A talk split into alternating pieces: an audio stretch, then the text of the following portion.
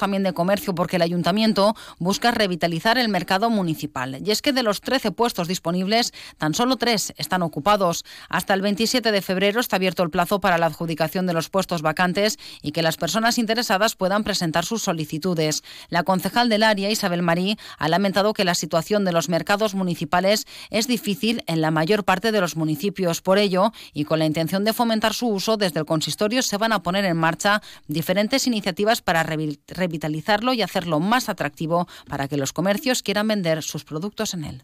Des de l'Ajuntament d'Almussafes veiem fonamental dur endavant accions per poder millorar l'adaptabilitat, la modernització, la digitalització, l'actualització d'imatge corporativa, amb l'objectiu de ser un mercat que atraga als propietaris de comerços a entrar en el procés de licitació i tornar a tindre ocupats tots els llocs actuals vacants.